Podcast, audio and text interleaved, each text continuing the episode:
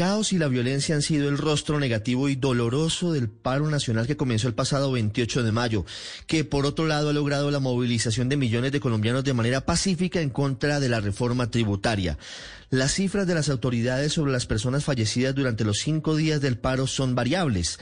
Mientras la Procuraduría investiga 14 muertes, la Fiscalía anoche informó sobre el asesinato de siete personas durante los disturbios. En cualquier caso, dolorosas e inaceptables.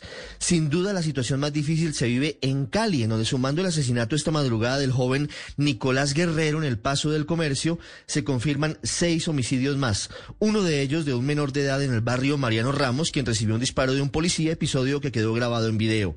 A estos casos se suma el asesinato de Santiago Murillo en medio de las protestas del primero de mayo en Ibagué, quien recibió un disparo de arma de fuego accionada por un policía, según denuncian la novia y los compañeros de protesta del joven. Además, hoy se confirma también el asesinato de un joven de 24 años en Facatativá, Cundinamarca, ante lo cual el alcalde de ese municipio pidió investigar si hubo o no responsabilidad de la policía en esos hechos. Por otro lado, ayer se cumplieron las honras fúnebres del capitán de la policía Jesús Alberto Solano, asesinado por vándalos con arma blanca y quien murió luego de haber sido atacado el miércoles pasado en Soacha, Cundinamarca. Hasta ahora se reportan más de 200 civiles heridos durante estos cinco días de disturbios y 540 policías también heridos y lesionados durante esos enfrentamientos. Anoche hubo episodios muy duros de vandalismo en Bucaramanga con quemas de bancos y de la registraduría, en Neiva incluso con intentos de incendio del periódico La Nación y en Bogotá hasta ahora van 41 estaciones de Transmilenio fuera de servicio.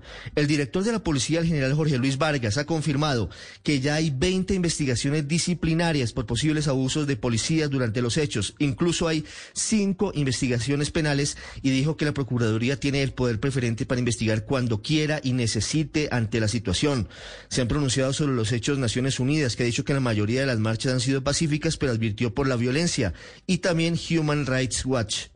Y algunos se preguntan si ha brillado o no por su ausencia la Defensoría del Pueblo. En cualquier caso, en medio de este escenario doloroso de muerte que enluta al país, se necesita urgente claridad sobre los responsables de estos hechos violentos.